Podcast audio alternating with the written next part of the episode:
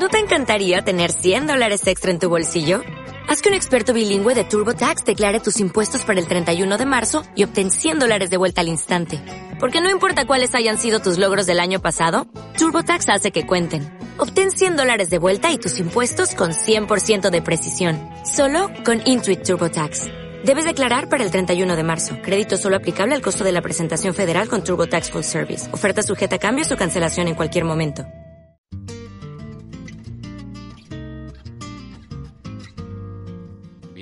Bienvenidos a Viaje a Ítaca, un programa sobre libros en el que lo que importa es el trayecto, no el destino.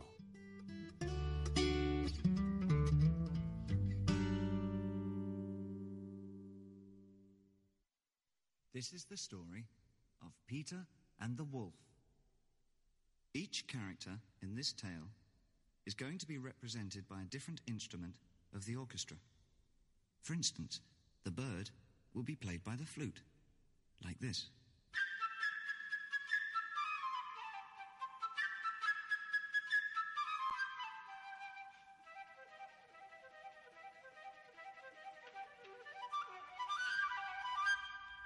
Here's the duck, played by the oboe.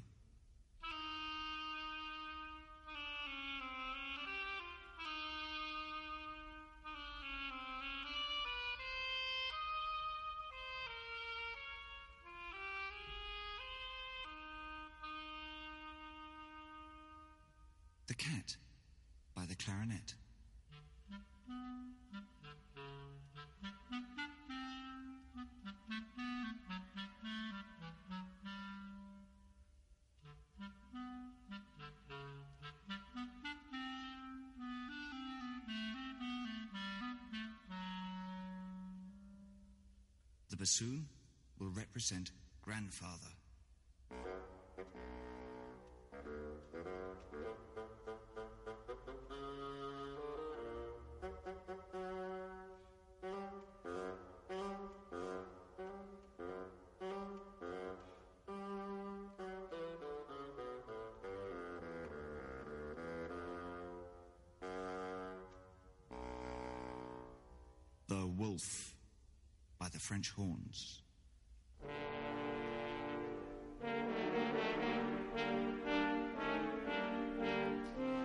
Bienvenidos a nuestro primer viaje a Ítaca del año, el primer programa y el primer podcast eh, que hemos querido comenzar, eh, bueno, haciendo un pequeñísimo homenaje a David Bowie que acaba de fallecer, como ya sabéis todos, nos falta que os lo recuerde eh, en esta pequeña introducción inicial de Pedro y el Lobo en esta grabación que hizo ya pues hace bastantes años.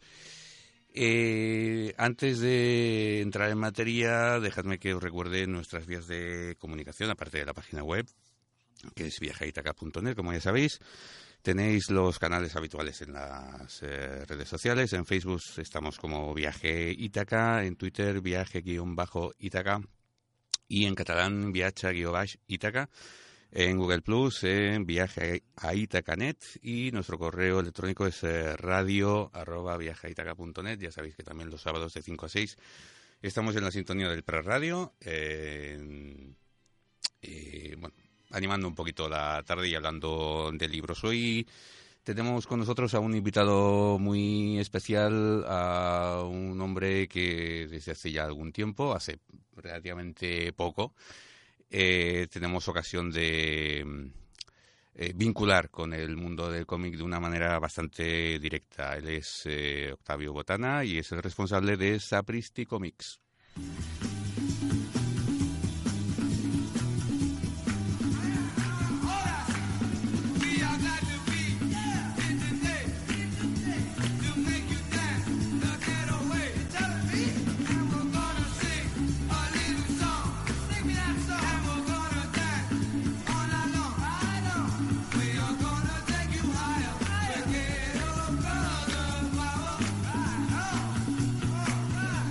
Bueno, ya os explicaremos por qué empe- empezamos con los Ghetto Brothers. Eh, bueno, nos, nos lo explicará en un rato, supongo. Octavio, ¿qué tal? ¿Cómo estás? Muy bien, hola, ¿qué tal? eh, muchas gracias por acercarte al Prat para estar con nosotros. A vosotros. Y hablar de cómics y de tu trabajo. Bueno, Octavio es un poco de todo. Es un hombre dedicado al mundo de la comunicación, es escritor.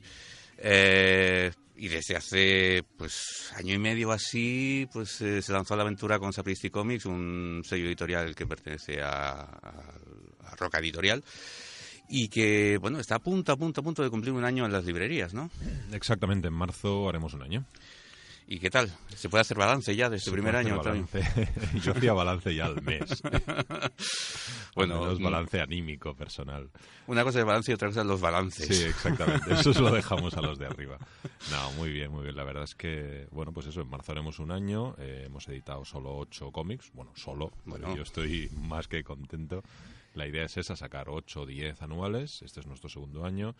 Eh, como habrás visto, es todo muy versátil. Un cómic tipo novela negra, una cosa más musical como lo de los Ghetto Brothers, algo más teenager, cosas de terror, cosas más underground. La verdad es que y los medios han respondido bien, el público bastante bien, contento, sí, sí. Yo veo el, trabajo que está realizando prácticamente como una especie de galería de arte, ¿no? Porque es que encontramos, como dices, una, una colección de libros bastante atípica. Y con diferentes estilos, diferentes formas, diferentes temas. Hmm, supongo que responde también a lo, a lo versátil que es mi cabeza, no lo sé.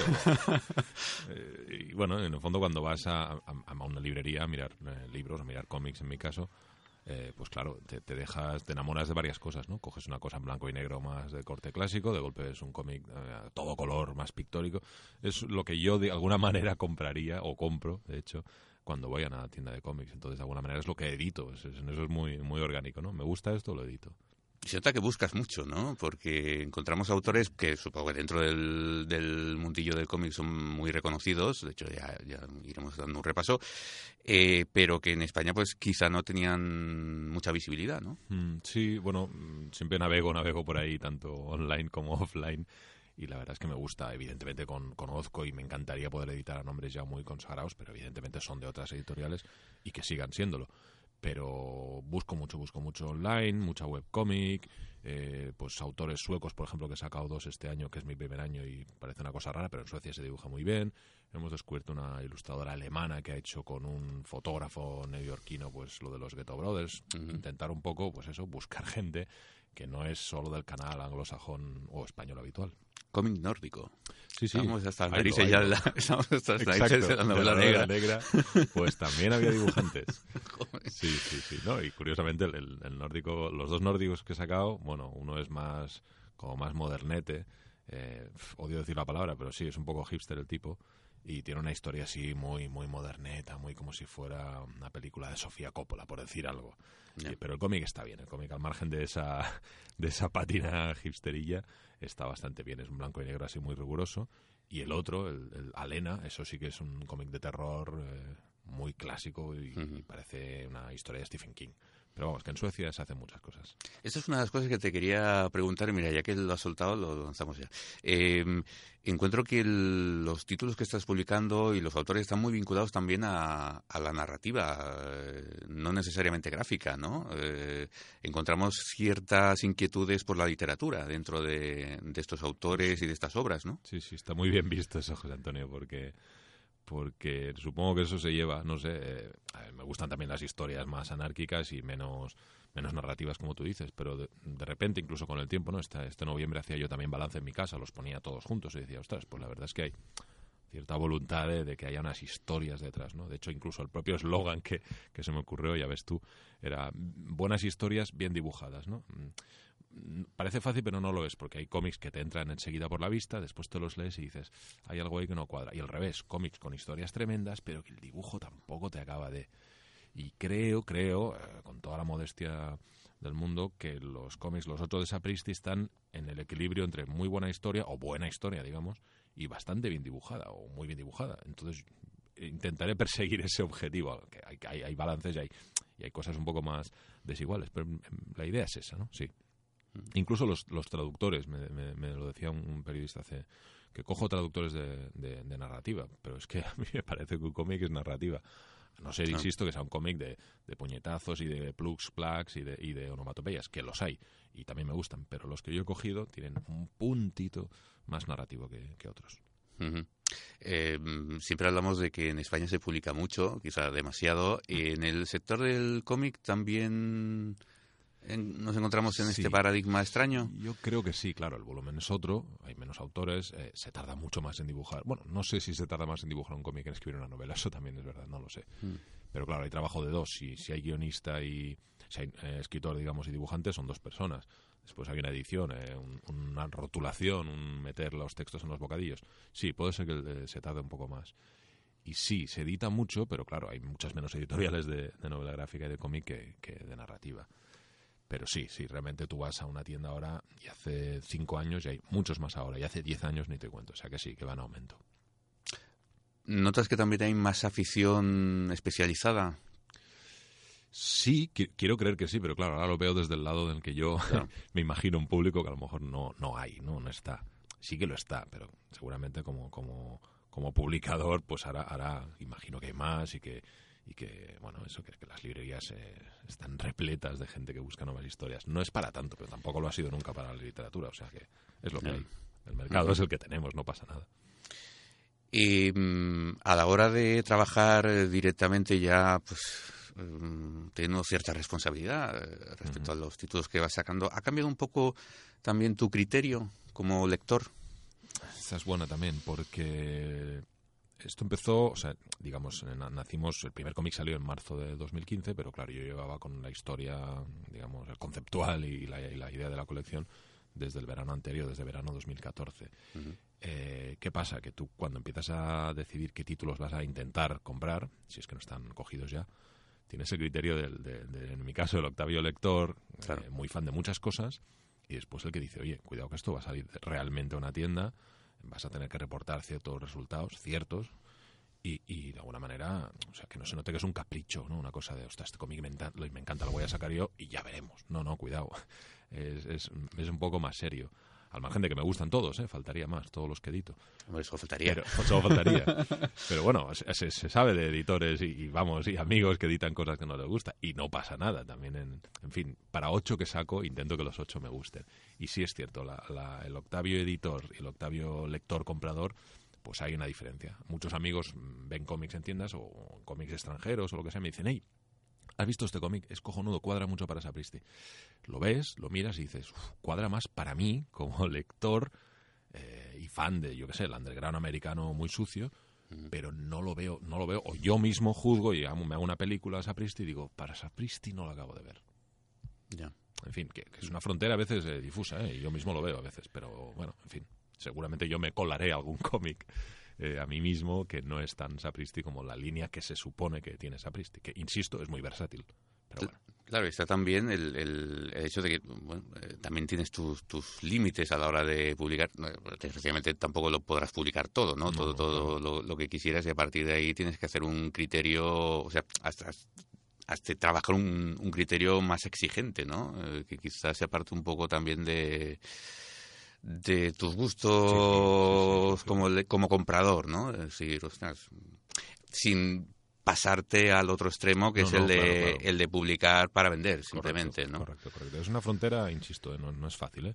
Este primer año ha salido bien. Creo que el segundo, que es este mismo que estamos hablando, 2016, que de hecho ya está todo comprado y programado, mm, vuelve a seguir la línea versátil y, y creo que con cierta calidad de narrativa y de, y de y gráfica.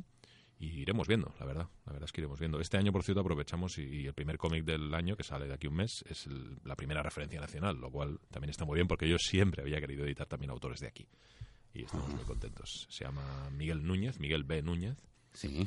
y que es bastante conocido ya, tiene cosas editadas pues por Bank, por Astiberri, por otras editoriales. Y sacamos una historia muy chula sobre el heavy de los años 80 en Madrid. Me precisamente tenía algo por ahí preparado de... Ya tenías algo preparado, ya te he heavy. chafado el pastel. Ponlo, ponlo. No, hombre. Pon a Bon Jovi. Esperamos un momento. No, no era Bon Jovi. Yo era un poco más nacional el tema. Sí me gusta, sí me gusta, sí me gusta. Eh, hay cuatro etiquetas eh, establecidas dentro de la, de- de- del catálogo cómic, noir, eh, hardboiled, novela gráfica. ¿Por qué estas cuatro etiquetas o estos cuatro conceptos? Los debí, los debí eh, digamos, seleccionar al principio, porque de repente también hemos sacado una especie de...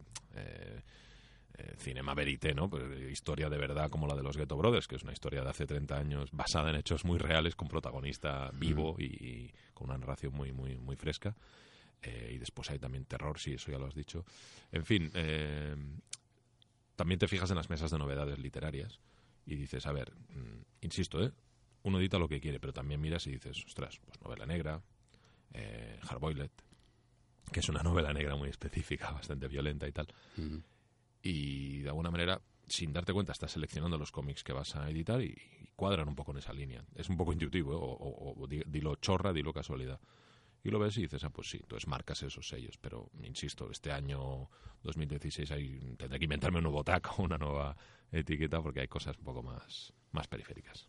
Claro, y ahora de hacer balance de este año, supongo que una de las eh, cosas que más eh, no sé, te alegra es el hecho de que todos sabemos que los, los críticos de cómics son bastante duros, son muy exigentes. El hecho de que varios de los libros que has publicado aparezcan en algunas de las listas de, los mejores cómics del 2015, supongo que es eso, ¿no? Es motivo de alegría, ¿no? Motivo de orgullo. De orgullo, ¿no? Total. no quería decir eso.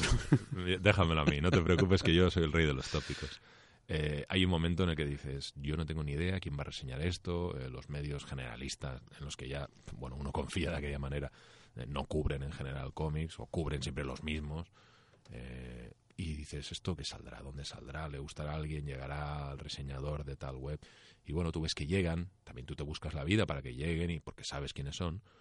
Y bueno, una cosa es que lleguen y otra es que te lo reseñen. Y una vez que te lo reseñan, ante lo cual ya has de dar muchas gracias, es que encima les guste y cuando acaba el año y les gusta y mm, haces el mismo balance que se supone que hacen ellos y ves que están en las listas, que en el fondo ya sabemos lo que son las listas, ¿eh? una criba, que también se miran las listas extranjeras para ver si mola todo, en fin, todo eso ya, la, casuística de lo que mola y lo que no mola me da bastante igual. Pero de alguna manera se agradece verse por ahí. Da igual la posición, el 1, el 2, el 5, el 26. Estar ahí es simplemente que te tienen en cuenta. Si te tienen en cuenta es que estás en las tiendas y se ve. Y se lee, entiendo. O sea que bien, muy bien. Sí, pero revisando la lista de los de los cómics, precisamente, ves que, ostras, que son muy muy diferentes, ¿no? Que así como en narrativa, por ejemplo, te puedes encontrar más o menos los mismos títulos, salvo en algunos medios por ciertos intereses que no vamos a explicar ahora. En el caso del, del cómic sí que ves que hay una diversidad de, opiniones bastante curiosa, ¿no? Sí que es verdad, sí. Cualquier lista es verdad, te sale un dos o tres mangas, te sale una cosa muy americana, te sale un Ibáñez te salen cosas, no sé, es verdad, sí que es verdad que es muy... Y también porque, claro, no entiendo que es, esto sería interesante de ver alguna vez. Eh, esta, a ver cómo lo explico. Los, los escritores de, ficción, digamos, o de no ficción, los novelistas o escritores de no ficción, eh, su, paleta estilística es tan, tan amplia como la de los dibujantes de cómic, pues probablemente sí, o más. Yo que sé, Ibáñez no se parece nada a lo que hace el dibujante de Ghetto Brother, la dibujante de Ghetto Brother, por ejemplo. Pero de alguna manera pueden estar en una misma lista, no lo sé.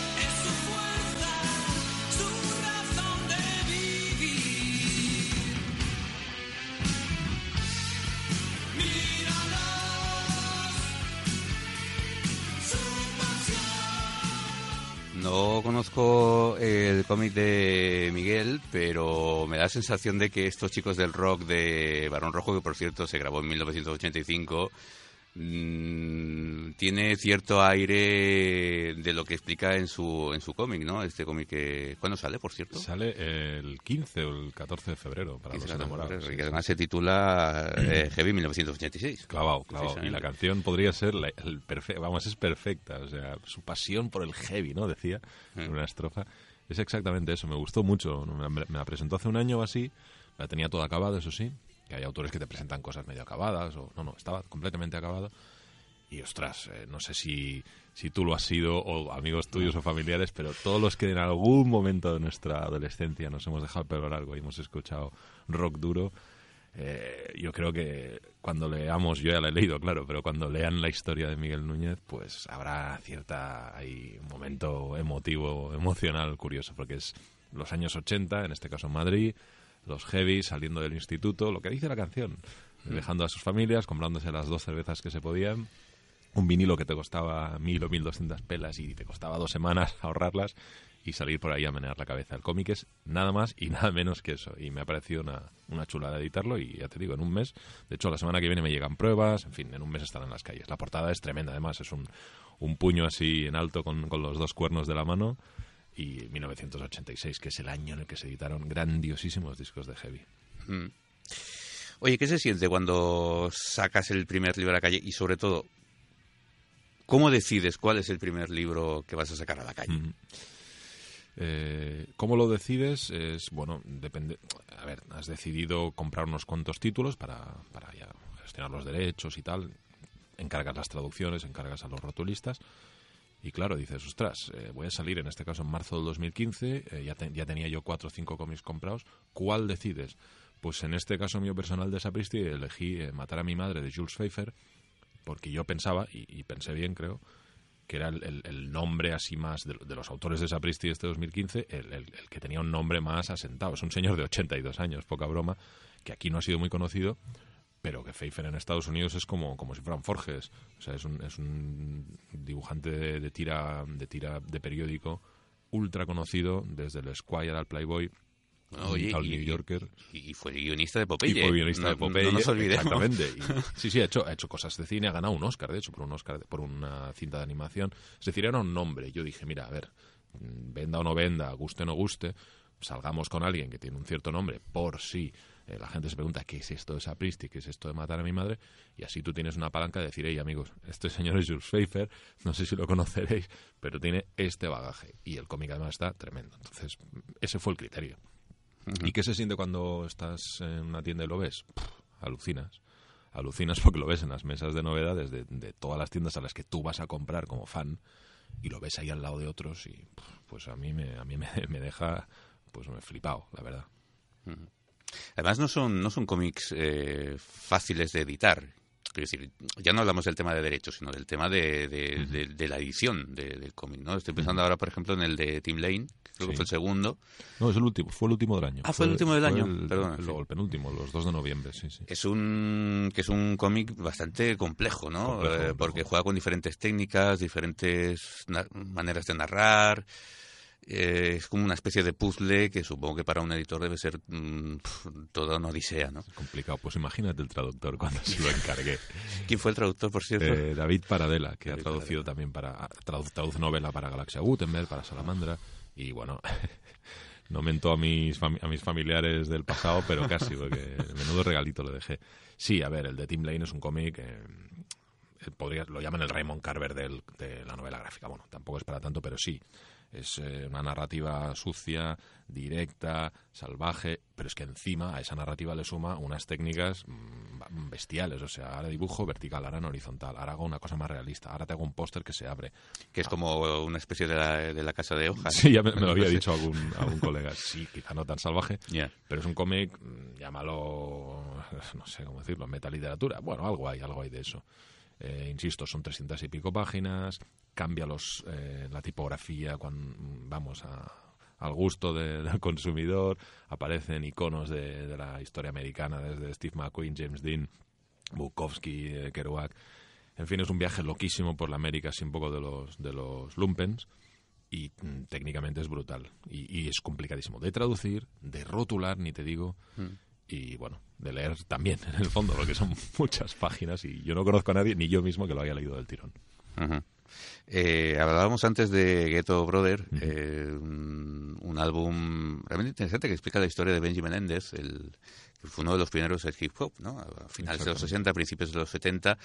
Y, también es un, es un trabajo muy interesante por lo que tiene de, trabajo documental, ¿no? Este, cómic me, enseguida me enganchó a mí también porque soy fan del hip hop, pero al margen de eso, de hecho el hip hop sale un poco periféricamente en el cómic, no es que sea la historia del origen de tal, pero sí que aparece.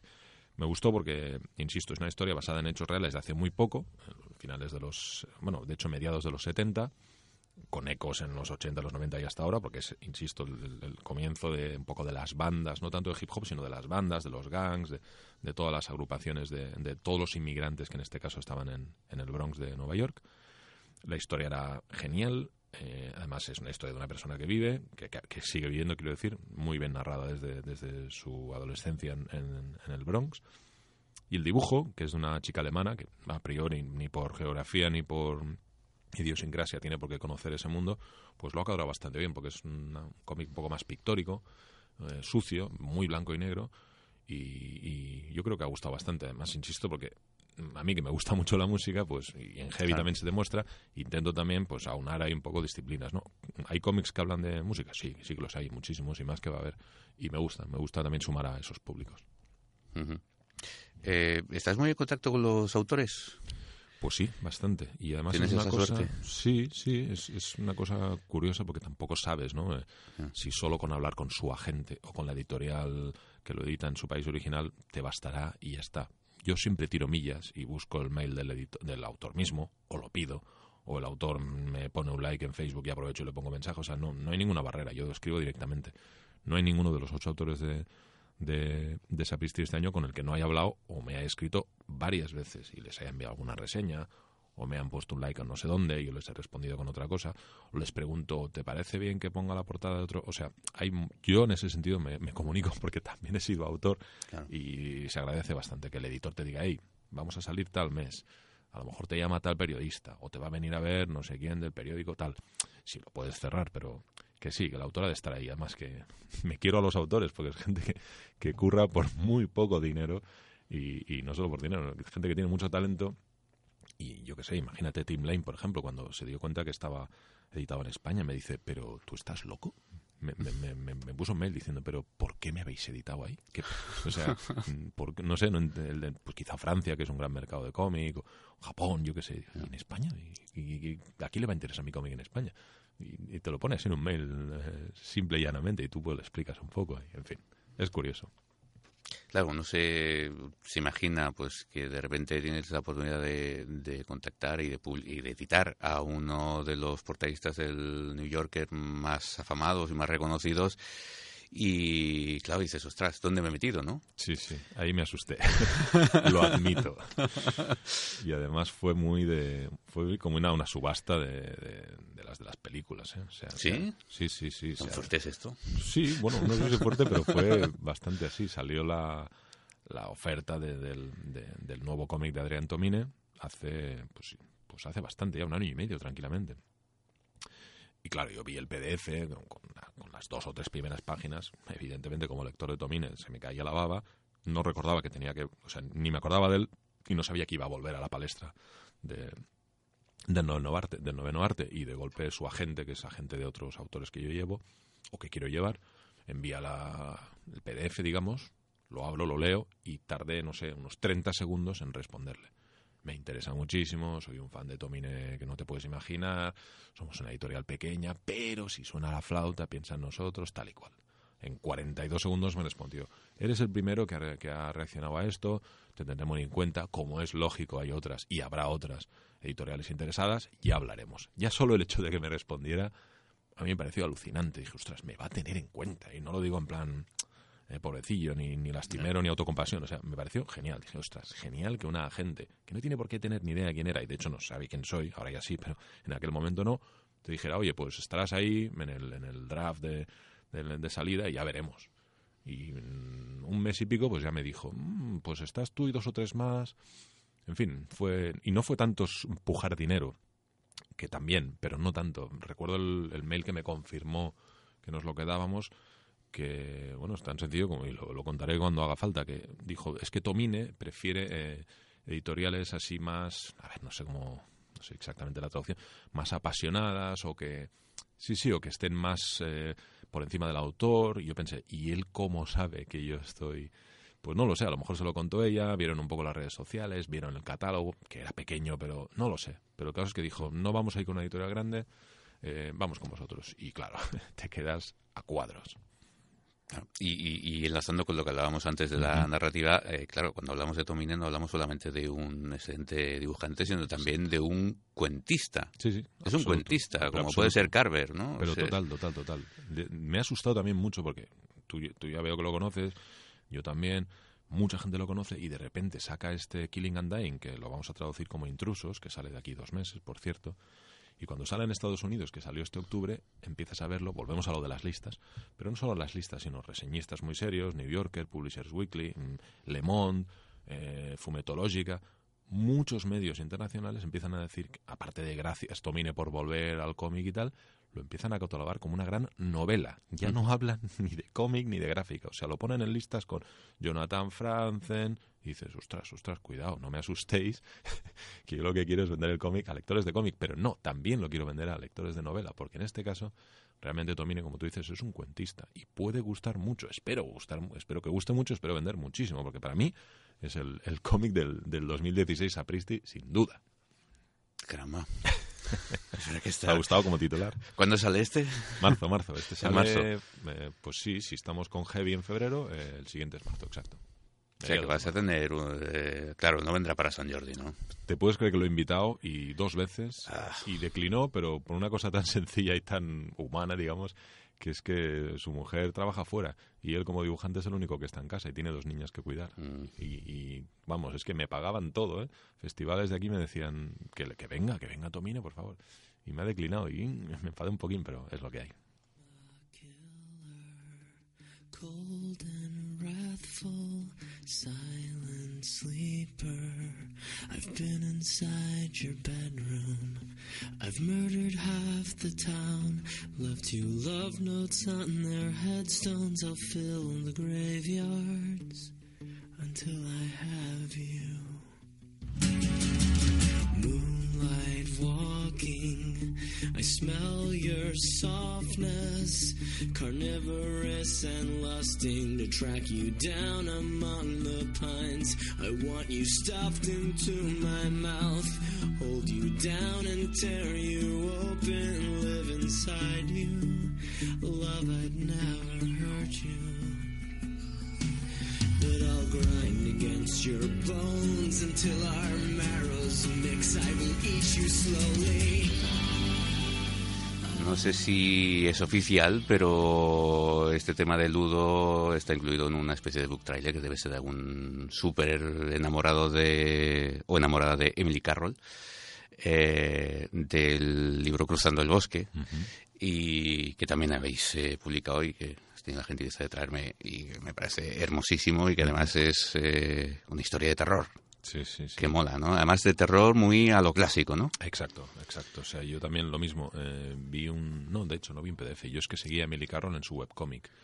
Pero Ajá. vi, de repente, que no recuerdo la gente editorial, que eh, habían decidido eso, pasárselo al papel, pasarle al papel algunas de las historias de la webcomic. Y dije, ostras, ostras, a ver. Y vi que una, solo hay una repetida de la web. Las otras ya son solo, o sea, son originales para papel. Pero me quedé flipado. Dije, ostras, tengo que editar a Emily Carroll como sea. Y sí, sí, hicimos la oferta y enseguida. Y contentísimo, porque es terror de, del de Henry James, del de Poe, una cosa muy, muy... De, Patricia Highsmith, pues se pone por aquí. Sí, muy, muy decimonónico y muy de, hacer, de hacerse caquita, ¿eh? porque realmente ¿Sí? eh, leérselo todo seguido de noche y con las luces eh, un poco apagadas. Sí, que tiene, pinta efectos, de ser muy siniestro todo esto. Sí que lo es, sí.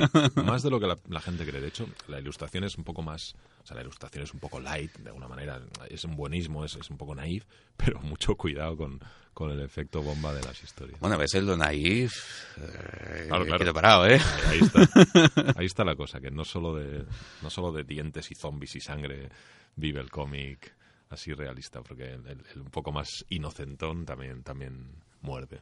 Hablando de terror, eh, también, eh, bueno, está Alena, eh, de la que, por cierto, se estrena una película. Sí, sí, salió antes, qué pena, salió un mes antes.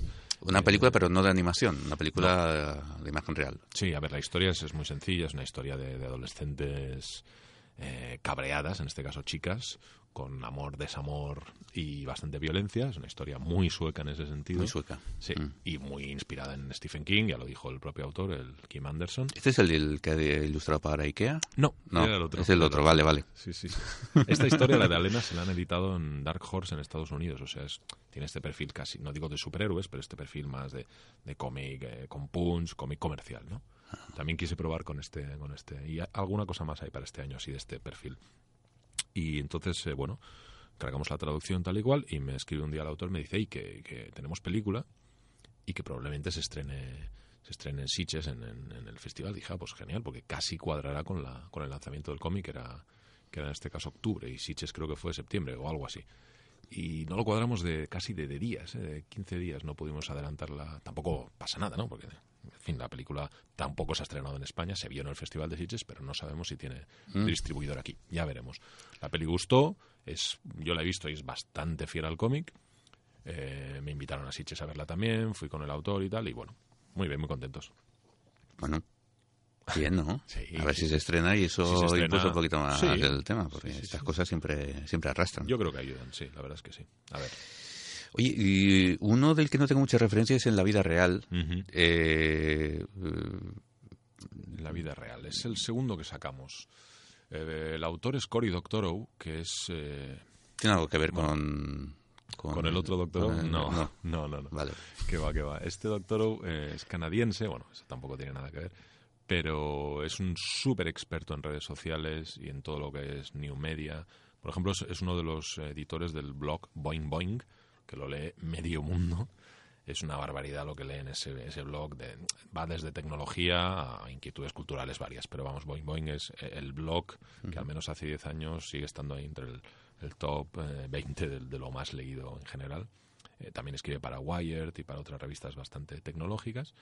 Tiene novelas de ciencia ficción, este chico, el Cory Doctorow, y de repente se junta con una ilustradora californiana de, de origen chino, Jen Wang, y hacen una historia que me encantó. Tiene un punto más teenager, pero es una historia sobre eh, el lado oscuro, entre comillas, de los videojuegos. ¿no? La vida real, la vida física. ¿Cuál es la vida real? La, la que vives online, la que vives en, en casa con, con tu físico y las personas físicas. Perdón.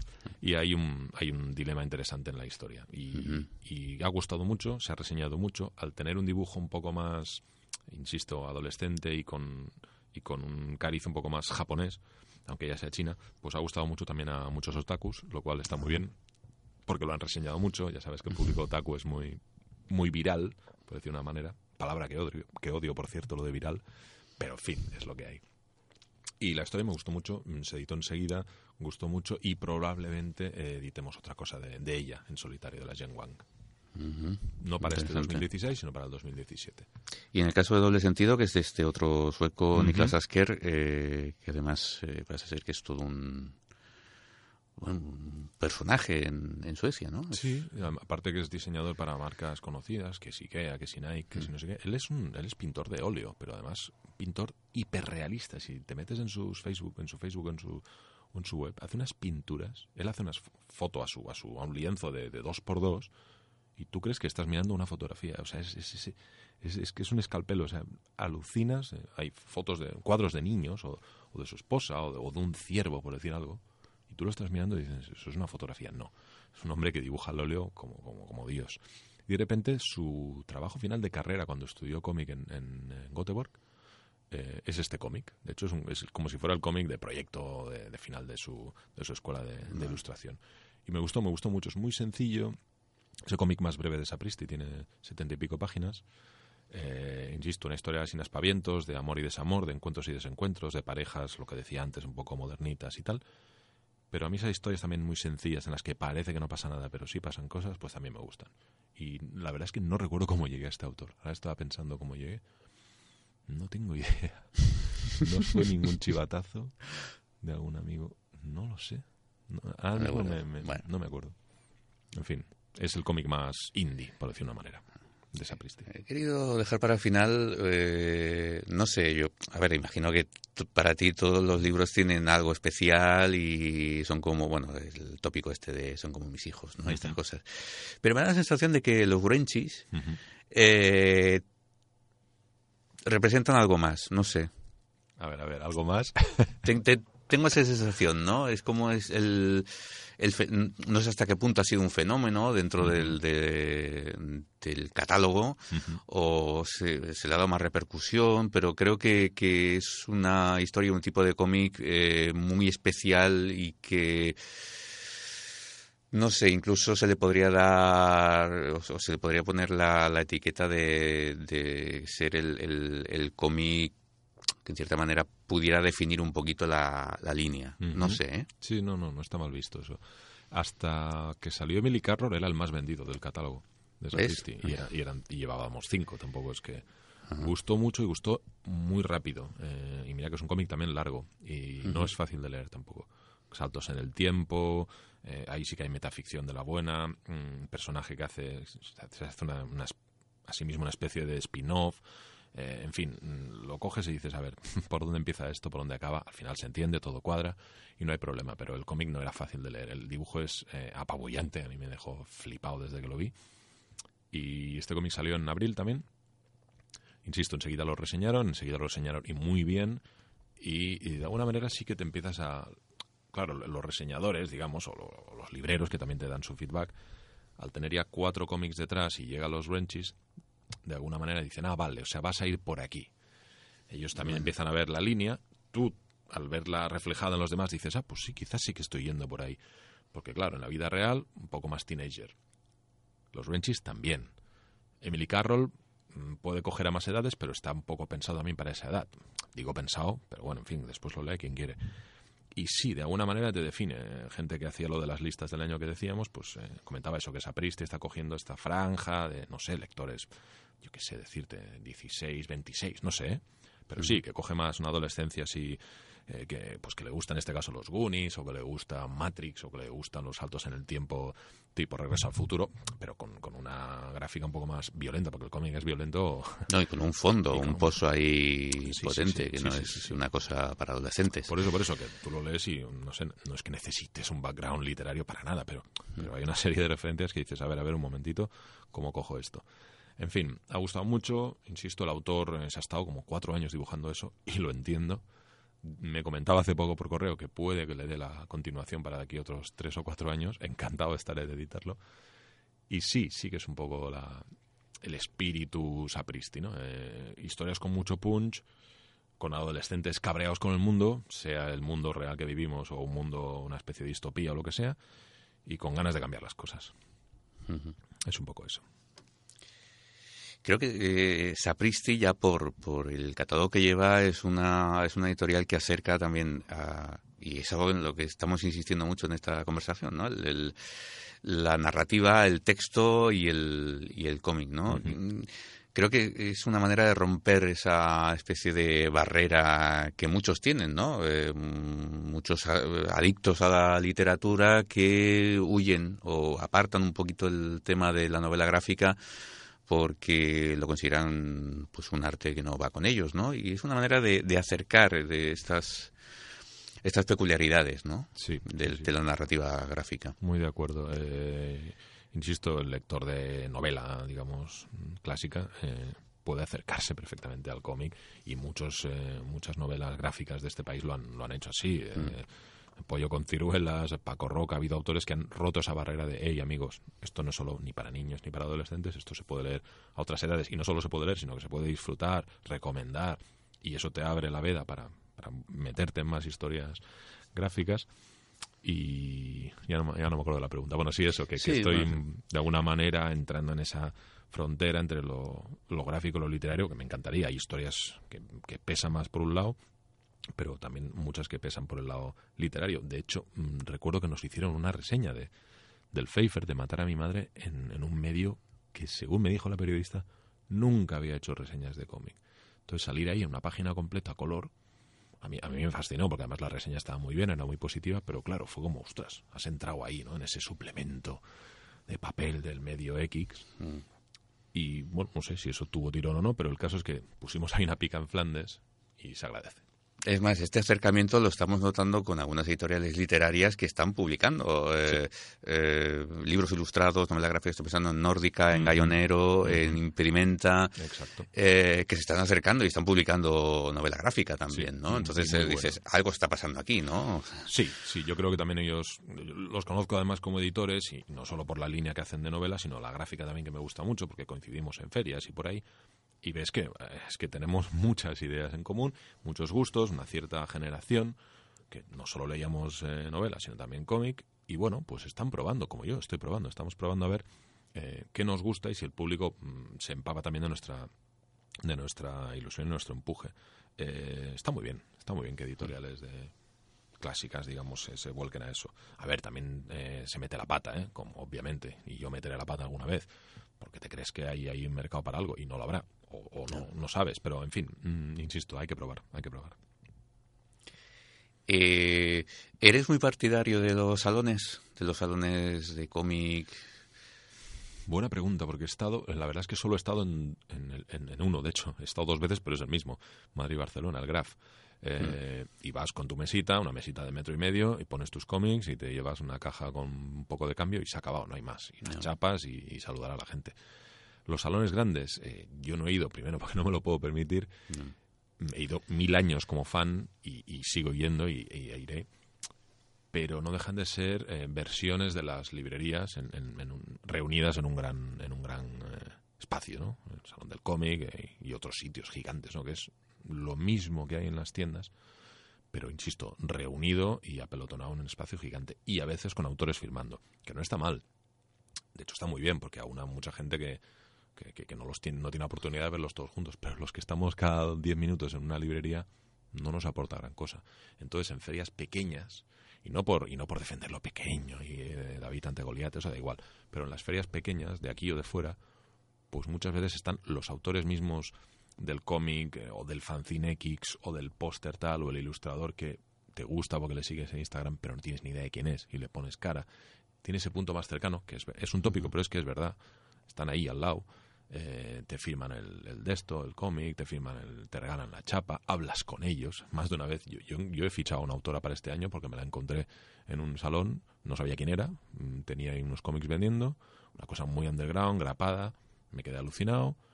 Le dije, te lo compro. Me dijo, ah, vale, genial. Entonces le di el dinero, me dio el cambio. Dije, no, no, que te lo compro y que te lo compro. O sea, te compro el cómic ahora y te compro el proyecto para hacerlo en Sapristi. Claro, esa cercanía de, hola, ¿qué tal? Estás de una con una separación de medio metro, es decir, te voy a editar, pues yo, yo en un salón grande, mm, yo no lo he visto, a lo mejor ha pasado, ¿eh? Y soy un muy novato, pero yo no lo he visto. Y me gustó, no solo por el hecho de que lo hiciera yo y, y- y la chica se quedara flipada, y yo también, porque me encantó lo que hizo, sino por el hecho de, si no llego a ir a esa feria pequeña, no tengo ni idea de esta mujer y de, esta, y de, y de su obra. En fin, Claro. es más cercano. Tópico, pero es verdad. Si uno piensa de la, la cantidad de, por ejemplo, de, eh, jornadas de novela policíaca, de novela negra Sí. que hay en España, es que prácticamente cada barrio tiene una. Dices, qué barbaridad, pero ¿qué es esto, no?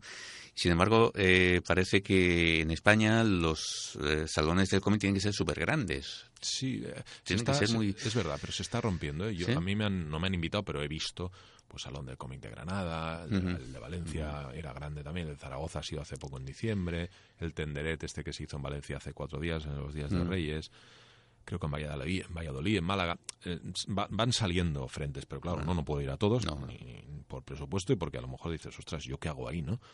pero en fin, salen eh, pequeños brotes de, de no tan céntricos y no tan eh, megalo, megalomaníacos como los de siempre, ¿no?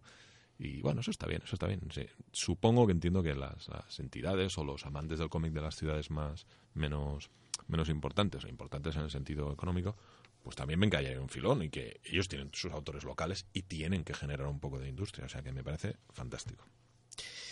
Oye, nos quedamos con Tomine, nos quedamos con eh, eh, Miguel Benúñez. eh, ¿Alguna otra cosa que se pueda adelantar? Sí, sí, sí, sí. Por ejemplo, italianos. Italianos, Claro, que hombre, la te gente. faltaba. Y franceses. Y franceses también hay. De hecho, el siguiente... ¿Belgas? ¿Belgas?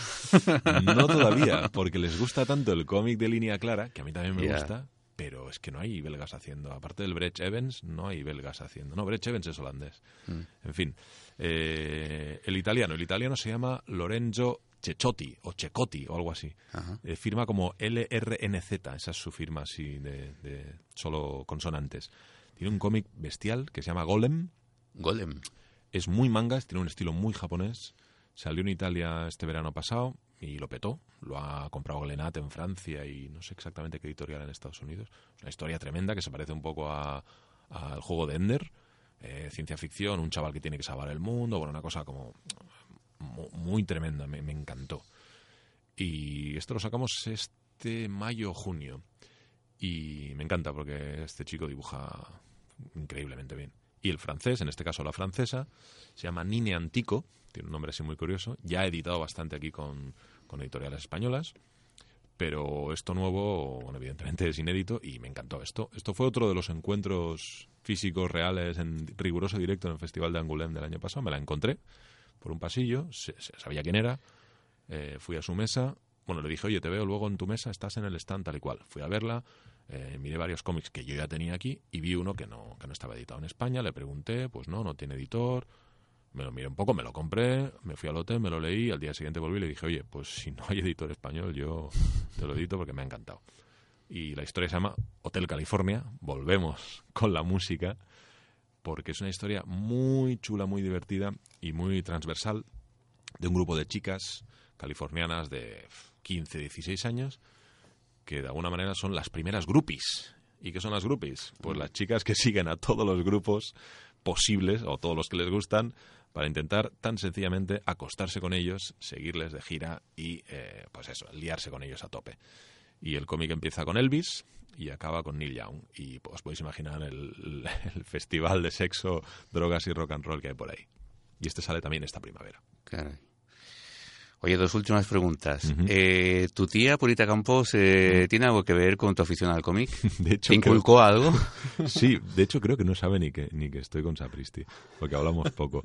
Pero sí, me inculcó, mi padre me inculcó mucho porque mi padre compraba Rip Kirby's, Tintín, Mortadelos, Asterix, Lucky Luke y cosas más americanas. Y mi tía, Qué claro, bueno, Lucky Luke. Sí, Lucky Luke es tremendo. Rantanplan. Y, y mi tía, claro, me influía, no porque a mí me gustaran los cómics de Esther, pero claro, era primero que era familia y sigue siéndolo. Y los cómics de Esther en mi casa eran como, bueno, Claro. estaban ahí. Y de hecho, a veces hasta mi hermana tenía un guiño, yo salía en algún cómic por ahí medio dibujado, que era curioso verse ahí reflejado en, por la pluma de Purita Campos. Y conocí a algunos ilustradores porque estaban, eran amigos de mi tía de la época y me los presentó y tal, pero yo era un niño, o sea, yo no, no digamos, no tenía ni idea de quiénes eran. Richard Corben, Moebius, ah, qué guay esta gente, pero no sé quién son. Mm. Años después me di cuenta de lo bestias que eran. Pero algo como inculcarme, no, no creo. Fue más mi, mi, mi propia locura. Vale. Y la otra pregunta, eh, bueno, es un tópico también, pero me hace gracia hacértela. ¿Te veo o cómic? ¿Te veo cómic? Pro- Probablemente sea la misma palabra y el significado sea el mismo. A mí me gusta decir más cómic porque te veo, eh, lo digo poco. De hecho, porque lo digo poco, porque no está muy, en mi, en mi lenguaje no está, no está muy... Es más, tengo la sensación esa de que te veo es, pues, los Mortadelos, los eh, Carpanta y tal, que lo leíamos todos, Pulgarcito, etc. Pero yo leo más cómic, o digo que leo más cómic, no sé, son tonterías. Nomenclaturas varias. A mí lo del te veo me pasa como con las bambas. Ajá, exacto. ¿Sabes? Es verdad. es verdad. Dices, ¿zapatillas de deporte? Ya, pero es que zapatilla de Nikes, deporte es muy Nikes largo. o, o Nikes o, o- o bambas. Sí, decir Bambas. Que de hecho Bambas lo dicen en... Eh, ¿Dónde lo decían Bambas? Sí, en, en, en Canarias. En Canarias dicen Bambas todavía. En Canarias, sí. Sí, sí, sí. Sí, curioso. En fin. Oye, Octavio, pues felicidades por el, por el trabajo ya realizado. Eh, mucha suerte con lo que te queda. Muchas gracias. que esperemos que sea mucho, que Sí. sea un largo recorrido. y yo también. Y muchas gracias por acercarte por estos estudios para compartir un ratito y hablarnos de, de todas estas obras que están disponibles, ¿eh, chavales? o sea, esto está en las librerías y los podéis, los podéis adquirir. Además, eso de que el cómic es caro, Nah, Oye, que va, que va, que va. mm, tengo en mis manos cruzando el bosque y esto es una maravilla. O sea, Bien, bien. la calidad del papel, vamos, el entintado es una, una joya. O sea que eh, os acerquéis a la librería. Mira, nos vamos con Hotel California, va. Venga. Venga, gracias. A ti. Chao. Hasta luego.